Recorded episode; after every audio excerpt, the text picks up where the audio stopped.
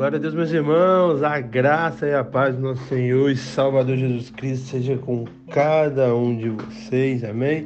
Vamos para mais uma exposição, exposição de 1 Pedro, e hoje nós vamos finalizar essa carta abençoadíssima.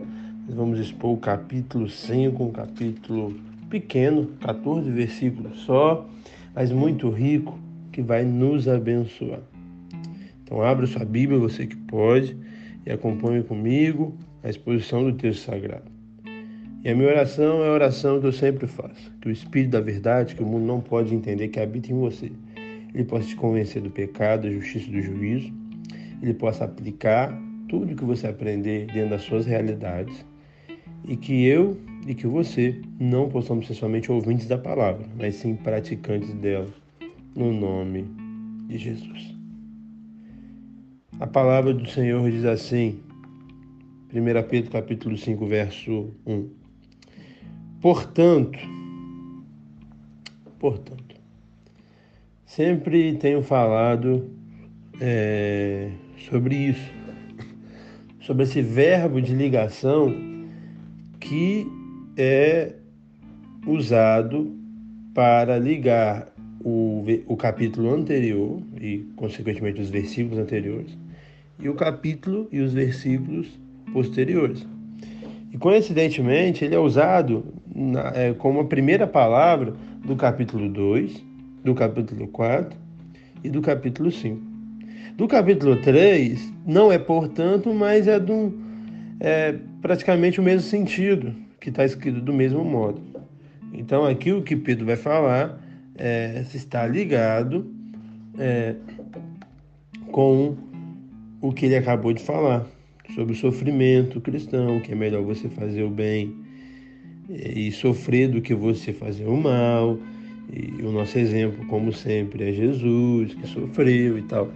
E aí ele fala isso. Vamos lá. Portanto, apela aos presbíteros que há entre vocês, e o faço na qualidade de presbítero, como eles, e testemunha do sofrimento de Cristo como alguém que participa da glória a ser revelada. Então, Pedro está apelando aqui aos presbíteros. O verso 1 é para mostrar isso. E ele dá a credencial de quem está apelando aos presbíteros. Ele fala: Eu também sou presbítero e eu sou testemunho dos sofrimentos de Cristo e nós vamos participar da glória. Presbítero, meus irmãos, deixa eu explicar para vocês. É um termo como bispo para se referir ao pastoreio. Não existe diferença, meus irmãos. Infelizmente, irmãos usam, mas isso é um erro. Diferença para presbítero, para pastor, para bispo. Não existe isso. Presbítero e bispo, tudo está falando da mesma coisa, do pastor. Por isso, é, Pedro, que se, que se classifica lá no começo da carta como apóstolo, ele traz essa realidade que também ele é um presbítero. Porque presbítero é alguém que é o pastor, que cuida. Por isso é muito errado ter essas diferenças dentro da igreja do Senhor. Principalmente, pra, na minha opinião, já é errado por nomenclatura. Ou bota todo mundo pastor, todo mundo presbítero, todo mundo bispo, porque não existe diferença. Show de bola? É isso. E um erro pior ainda do que só a nomenclatura, porque realmente tem lugares que é nomenclatura mesmo. Que o presbitério, ele, ele é, vamos botar assim, gerencia a igreja e o pastor é, vamos dizer assim, o principal, quem está na frente. Enfim, é complicado até você entender, mas enfim, a Bíblia não dá essa margem para gente. Mas a nomenclatura já é um problema, na minha opinião, de diferenciar. Mas a questão de hierarquia aí que é o fim mesmo é o que? Você chega na igreja, você é missionário. Nem existe isso na Bíblia, porque missionário todo mundo é. Se você é, no Senhor, você tem que pregar é, esse Senhor que você crê. Essa já é a missão para qualquer um. Aí você é missionário. Aí depois você é evangelista, classificando o dom de evangelista como um dos piores. Não tem nada a ver uma coisa com a outra. Aí depois você é isso. Aí depois você é presbítero. Aí depois você é pastor. Aí depois você é bispo. Aí depois você é apóstolo. Meu Deus do céu. De onde esse povo está tirando isso? Não existe, meus irmãos, hierarquia na igreja. de importância. De governo existe, claro que existe. No casamento existe, de governo, não de importância. E como então, ah, pastor, não, é de governo, porque um é pastor. Não, é de, é, é de importância. Por que é de importância nessas igrejas, meus irmãos? Deixa eu explicar. Porque você vai subindo. Quando é de governo, não muda. A mulher vai ser sempre a mulher e o homem vai ser sempre o homem. O diácono vai ser sempre diácono, o pastor vai ser sempre pastor. O pastor não é diácono, o diácono não é pastor. É uma coisa ou outra, isso aí é claro. Por que lá em Atos 6 se constituiu diáconos? Porque o, o pastoreio não poderia parar. E aí levantou os diáconos. E aí talvez você está vivendo essa mentira porque te ensinaram errado, você é uma vítima. Mas saia disso. Porque não existe isso na fé cristã. Não existe. Ah, pastor, então é errado se eu, em um momento, eu entendi que eu tinha o dom da diaconia, mas com o tempo eu entendi que eu tinha o dom do pastoreio. Não, não é errado, você entendeu isso. O problema é quando você entra na cabeça da hierarquia, ó. Eu vou começar aqui como soldado, eu vou para sargento, aí eu vou para coronel. Não existe isso. A gente traz termos do mercado de trabalho, traz termos do militarismo e bota dentro da fé cristã. Não existe isso. Então é isso. Biblicamente, presbíteros, pastores ou bispos são só termos diferentes para falar da mesma coisa. Amém? Então é isso. Existe é, é, várias coisas para falar da mesma coisa. O presidente é o chefe de Estado, o presidente, o, a maior autoridade, mas tudo é a mesma coisa só. Entendeu? Então, é isso. Então, se você é presbítero, você é pastor. Se você é bispo, você é pastor. Se você é pastor, você é pastor. Eu acho que o termo melhor para usar realmente é o termo de pastor. Amém? E a questão de apóstolo não existe, meus irmãos. Apóstolo é quem viu Cristo corporalmente e quem teve é, foi usado de prodígios e maravilhas. Apóstolo não é abrir várias igrejas. Isso não é apóstolo. A gente tem um exemplo aqui do nosso pastor Márcio, que hoje ele, ele jubilou, né, vamos dizer assim, mas ele, ainda em exercício, ele tinha abrido mais de 700 igrejas. Em nenhum momento ele virou apóstolo, porque não existe isso. As pessoas acham que, ah, não, abri 20 igrejas, virei apóstolo. De onde está escrito isso na Bíblia? Agora, a função apostólica pode existir, porque que é um enviado, significa, o apóstolo significa um enviado. Talvez um desbravador, um implantador de igreja. Ele pode ter esse dom, show de bola. Mas essa nomenclatura e, e, achar que existe uma autoridade em cima dele, não, não existe isso. Então é isso, gastei um tempinho aqui para ensinar vocês, mas não existe diferença. Pastor, presbítero, bispo, é tudo a mesma coisa. Pessoas que foram escolhidas por Deus para cuidar das ovelhas. E aí ele fala, ó, ó, olha como que, que aí você começa a entender. Ó, presbítero, pastorei, se fosse algo diferente, não, presbítero, presbitério, não existe isso. Então, presbítero, pastoreio, igual pastor, pastoreio, bispo, pastoreio. Amém? Verso 2, então. Pastoreio o rebanho de Deus que está nos seus cuidados. Então, presbíteros, pastores, bispos, mas vou usar aqui agora, a partir de agora, pastores. Pastores, como eu sou um deles. Cuide do rebanho de Deus. Esse que foi o chamado, Deus nos chamou para isso, para cuidar, nada mais, nada menos. Como nós vamos cuidar? Aí a gente entra, eu creio que o que eu faço com vocês, mediante as exposições bíblicas, é um cuidado. Para mim, a maior função de um pastor é a pregação. A conversa é importante, claro. A visita é importante, claro. Orar, impor a mão é importante, abraçar, tudo é importante, mas o principal é, é a palavra. Por quê? Está tirando isso da cabeça, pastor? Não, Atos 6. Nós não podemos deixar a palavra e a oração para fazer esse serviço, então vamos instituir diáconos. Então a palavra e a oração são as coisas mais importantes. Não é uma desculpa para o pastor ser preguiçoso, não visitar ninguém, não ligar para ninguém, não marcar gabinete pastoral com ninguém. Não é desculpa para isso. Mas a, o primordial é a palavra. E aí então o convite de Pedro é o pastoreio. Pastor, pastoreio.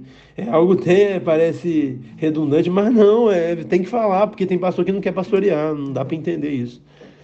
E aí, ele nos dá algumas advertências para os pastores. Ele fala: olhe para ele não por obrigação, mas de livre vontade. Pastoreio, meus irmãos, por obrigação não existe. Pastoreio tem que ser de livre vontade, vontade. Tem que ser de coração, tem que ser um prazer. Amar ouvir as pessoas, amar ensinar as pessoas, amar ter paciência com as pessoas, amar investir em pessoas. É isso, não pode ser por obrigação. Outro ponto, não faça isso por ganância, mas como desejo de servir meus irmãos. Tem que entender isso. pastor tem que se livrar da cobiça. A fé e o chamado pastoral não é investimento. Não é, ah não, eu vou pastorear então um jogador de futebol, eu vou pastorear então o CEO de uma empresa, ah, eu vou pastorear então um cantor X, porque eu vou ganhar algo com isso. Não entendeu nada que é pastoreio. Não pode ser por ganância, tem que ser por amor. E aí um pastor de verdade, ele vai cuidar sim do CEO e do jogador, porque eles precisam de ser cuidados. Não é porque eles é rico que eles não precisam, ele precisa. Mas também vai cuidar do desempregado. Por isso, eu não, me concebe a ideia de um pastor ser de uma classe social. Ah, não, eu sou pastor de rico. Hã? Ah, não, sou pastor de pobre. Hã? Não, você tem que ser pastor de gente. Então você vai cuidar do rico e do pobre. E como é preciso, para nos colocar no nosso lugar, balancear isso. Cuidar de todos, de todas as idades, de todos os, os poderes. É, de todo jeito, gente que é doutor e tem gente que é analfabeto, gente que é milionária e gente que, que está passando necessidade. É de gente. Verso 3. Não haja como dominadores dos rebanhos que foram confiados a vocês, mas como exemplo para ele.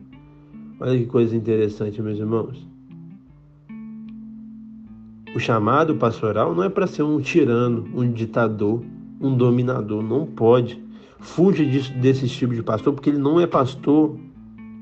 Na verdade, ele é um falso mestre. Pelo contrário, nós não devemos dominar. Não é sobre. Não, a gente não cuida das pessoas como a empresa cuida, como o mundo cuida. O nosso chamado é cuidar biblicamente. Biblicamente, Jesus nunca obrigou ninguém a seguir ele. Jesus nunca obrigou ninguém a nada. Jesus convidava com duras palavras às vezes, sim, mas nunca obrigou. nunca manipulou alguém, em hipótese nenhuma. Mas ele sempre foi exemplo. Então eu, começar de mim e vocês, pastores, vocês devem ser exemplo. Verso 4. Quando se manifestar o Supremo Pastor, vocês receberão a imperecível coroa da glória. Então entenda isso. Vocês vão ser galardoados, vocês vão ter recompensas. Tem isso no seu coração. Recompensa não está aqui agora de receber um elogio, de receber um pix ou um presente de bem material, não. Isso, tudo isso, se for genuinamente, não é errado. É honra, show de bola, mas o meu e o seu coração não pode fazer nada em busca disso. Eu não posso gravar esse áudio pensando que alguém vai ouvir e vai ofertar na minha vida. Não pode. Eu quero, eu tenho que gravar esse áudio porque eu quero ensinar a poderosa palavra do Senhor que vai mudar a vida dos ouvintes dela. É isso. Verso 5. Da mesma forma, jovens, sujeitos aos mais velhos, sejam humildes um para com os outros. Verso, ainda no verso 5. Deus se opõe aos orgulhosos, mas concede graças aos humildes. Aqui ele usa Provérbios 3, 34. E olha que coisa interessante, né? Os jovens, eles precisam ter essa humildade para aprender com os mais velhos. E em muitos momentos não acontece. Eu posso falar por mim mesmo, eu sou um pastor jovem, tenho 26 anos e sou jovem. Então eu preciso realmente aprender com os mais velhos. Ouvir os mais velhos. Crescer com os mais velhos. Não se soberbar. Ah, eu tenho livros publicados, ah, eu tenho pregações, ah, eu já expus quase toda a Bíblia lá no Spotify, o Novo Testamento. E daí? Tem nada a ver uma coisa com a outra. Mas eu preciso aprender, nós precisamos. Uma característica dos jovens é essa falta de humildade, principalmente com os mais velhos, que não deve acontecer. Ao contrário dessa arrogância, nós temos que ser humildes. E aí, Pedro amplia. fala que essa humildade não tem que ser somente com os mais velhos, tem que ser para todos. E aí entra também os mais velhos de ser também é, aprender com os mais novos. E todo mundo aprender com todo mundo, é isso. Porque é aí que, que, que tá. Deus resiste. Aqui está escrito opõe. E algum, mas é o mesmo significado de resiste em algumas traduções. Mas acho que resiste é mais atual para nós entender. Deus resiste os orgulhosos. Então ele, Deus, o próprio Deus está resistindo os orgulhosos, mas os humildes ele dá graça. Então você vai ver alguém que cresce em conhecimento, é alguém que é humilde. E ele sempre vai aprender mais. Mas o bobão, que é soberbo, ele não vai aprender. Entendeu? Então, ele, ele fecha o coração do, do aprendizado. Então, que eu e você possamos ser submissos e entender que podemos aprender com tudo e todos. Tem esse coração. Verso 6. Portanto, humilhe-se debaixo da poderosa mão de Deus, para que ele os exalte no tempo devido. Meus irmãos, nós devemos nos humilhar perante Deus. Nós devemos descansar perante Deus, debaixo da Sua poderosa mão. E no devido tempo Ele nos exalta. Eu creio que quando a Bíblia fala de exaltação, em todas as realidades é a eternidade. Para mim, é a maior, a melhor exaltação. Por que eu falo isso? Porque a gente está procurando a exaltação aqui. A gente pega 1 Coríntios, nem olhos viram, nem ouvidos ouviram o que Deus preparou para aqueles. Ali está falando de eternidade, e a gente está achando que é carro, a gente está achando que é casa, a gente está achando que é seguidor no Instagram. Não, meus irmãos. Eu sei que alguns, pela soberana vontade de Deus, Deus vai promover e essa pessoa vai ser relevante, igual o Billy Graham foi no último século. Show de bola. Mas não deve ser uma busca desenfreada, porque teve um Billy Graham dentre vários pregadores bíblicos e bênçãos. Teve um José, entre vários, teve um Davi, teve um Paulo. Você está entendendo como nós buscamos sempre ser o centro das coisas? Nós buscamos sempre o êxtase, sempre o ápice, sendo que na Bíblia existiu um que teve relevância, outro que teve relevância, um ou outro que teve relevância, Moisés. Mas, meus irmãos, Muitos que foram homens e mulheres não tiveram e tudo bem. Pare com isso, não viva a vida do outro, não queira ser Lucinho, não queira ser é, Pastor Márcio, não queira, queira ser você. E se Deus quiser te levantar igual ou talvez maior do que eles, amém. Mas não pode ser o anseio do nosso coração, a gente tem que ser o que Deus nos chamou para ser. Porque existe um, em talvez um milhão de cristãos que vai ter evidência. E não é por causa do esforço dele, porque ele é bonito, não é. Saia disso, é porque Deus quis. Deus quis, porque tem muitos homens e mulheres de Deus, muito mais de Deus do que quem está em evidência. Mas Deus não levantou e tudo bem. Mas a gente quer brigar com Deus, a gente quer mandar em Deus. Então, no devido tempo, que eu creio que é a eternidade, ele vai nos exaltar. Verso 7. Lance sobre ele toda a sua ansiedade, porque ele tem cuidado de vocês. Isso é um convite bíblico de Jesus, de Pedro, de Paulo, e, e como é pertinente para os nossos dias que nós sofremos.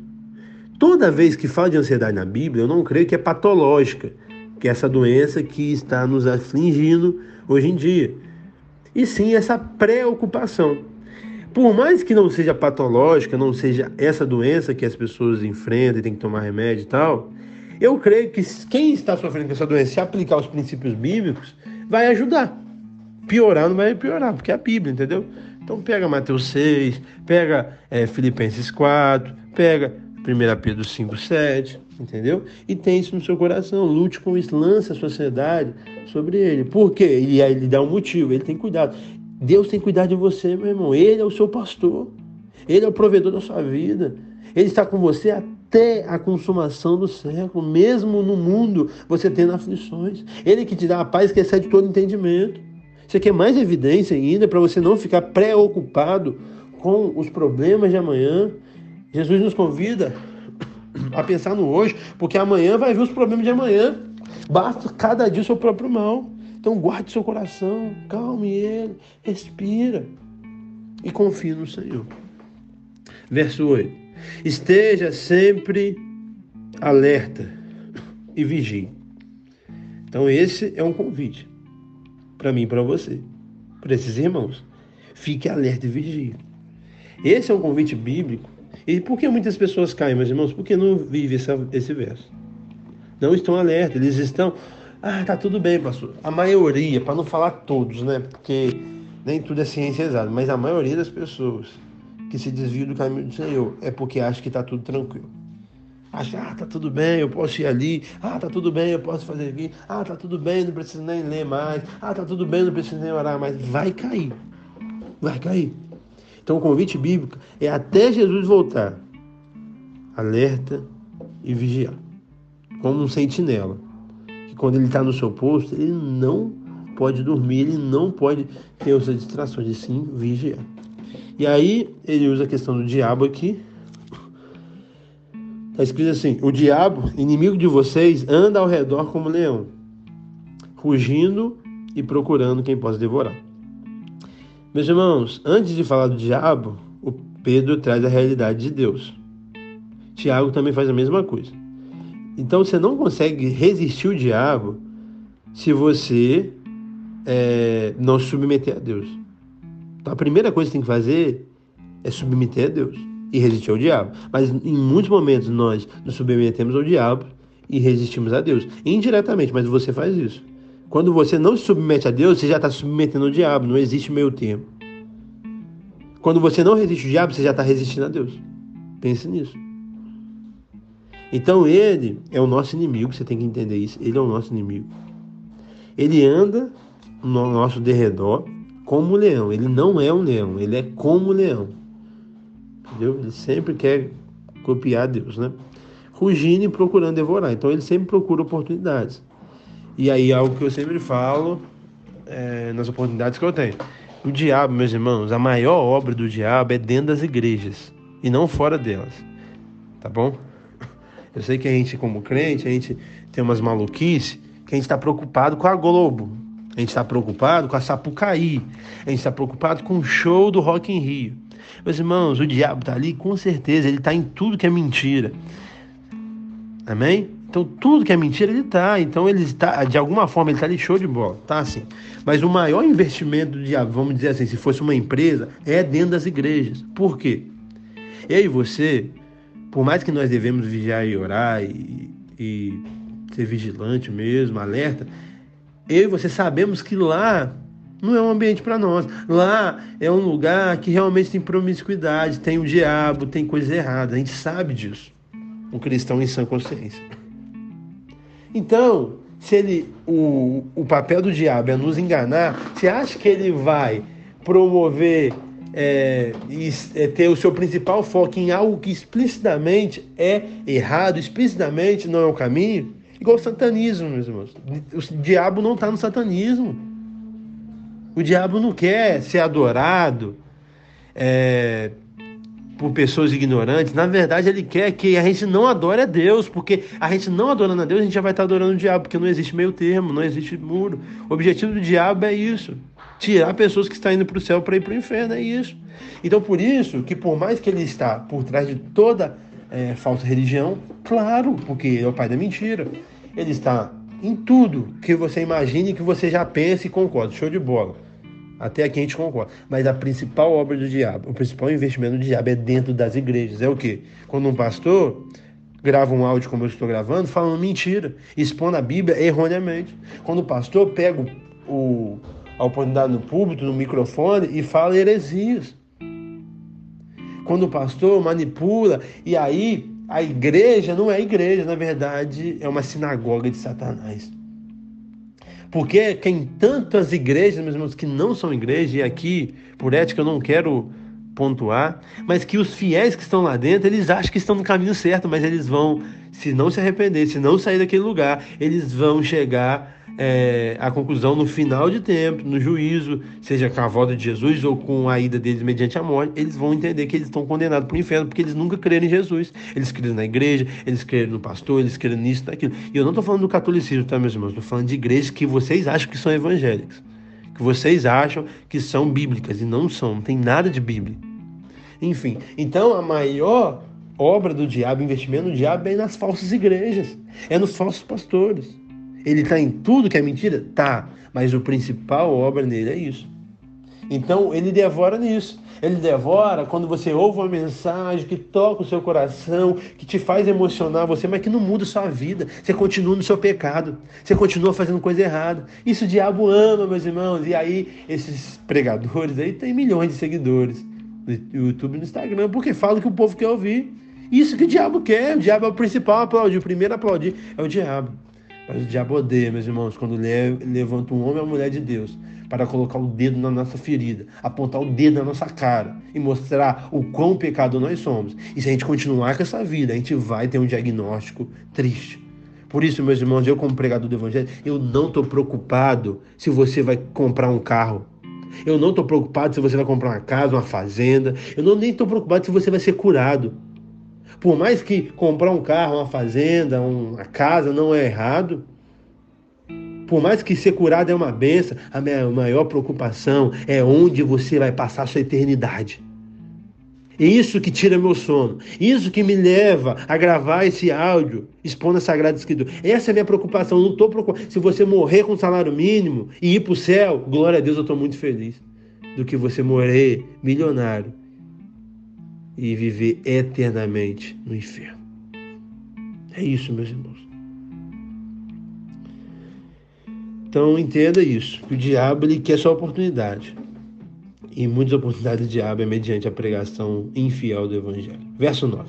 Resistam-lhe, permaneçam firmes na fé, sabendo que os irmãos que vocês têm em todo o mundo estão passando pelos mesmos sofrimentos.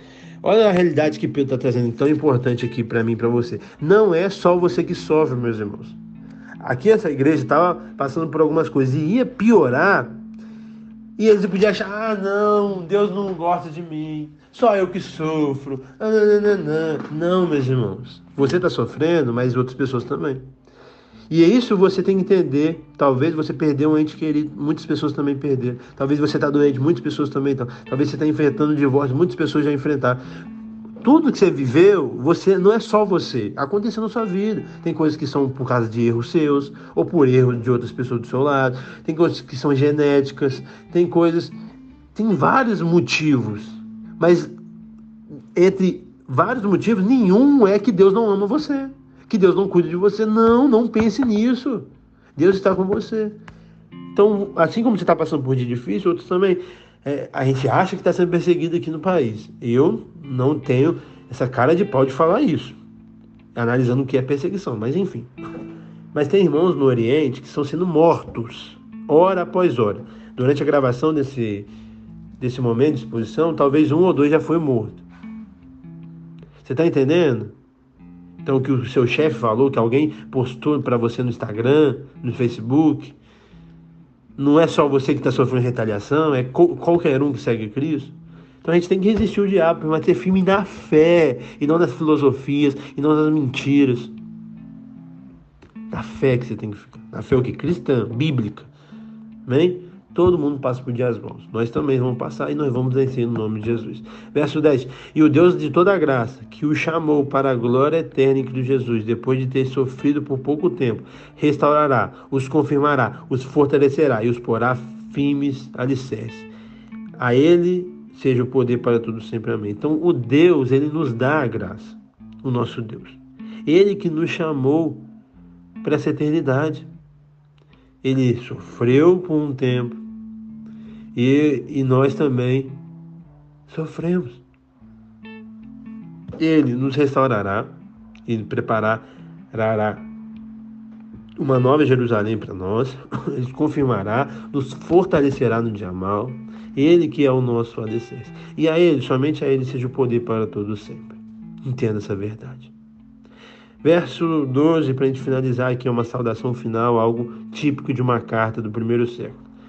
Com a ajuda de Silvana, a quem considera irmão fiel, eu escrevi resumidamente, encorajando e testemunhando que esta é a verdadeira graça de Deus. Mantenha-se firme na graça de Deus. Então, Silvana aqui é o Silas, tá bom? Alguns é, é, trazem Silvano, mas é também se referir a Silas. E a gente acredita que é o mesmo que esteve com Paulo na segunda viagem missionária, que foi lá em Filipe, que louvou na, na prisão certeza você lembra dele. e de alguma forma ele deve ter ajudado Pedro nos seus escritos. Autoria de Pedro, mas é, como ele usa aqui com ajuda, então de alguma forma ele ajudou, tá bom? Mas isso não é, descredibiliza a autoridade apostólica é, divina desses escritos, tá bom? E aqui eu acho que ele ajudou porque Pedro escreve com ajuda. Em outros momentos, Paulo escreve é, na presença, Timóteo manda saudação, mas não fala que ele ajudou necessariamente, mas pode ajudar talvez escrito, Paulo ditava, não sei.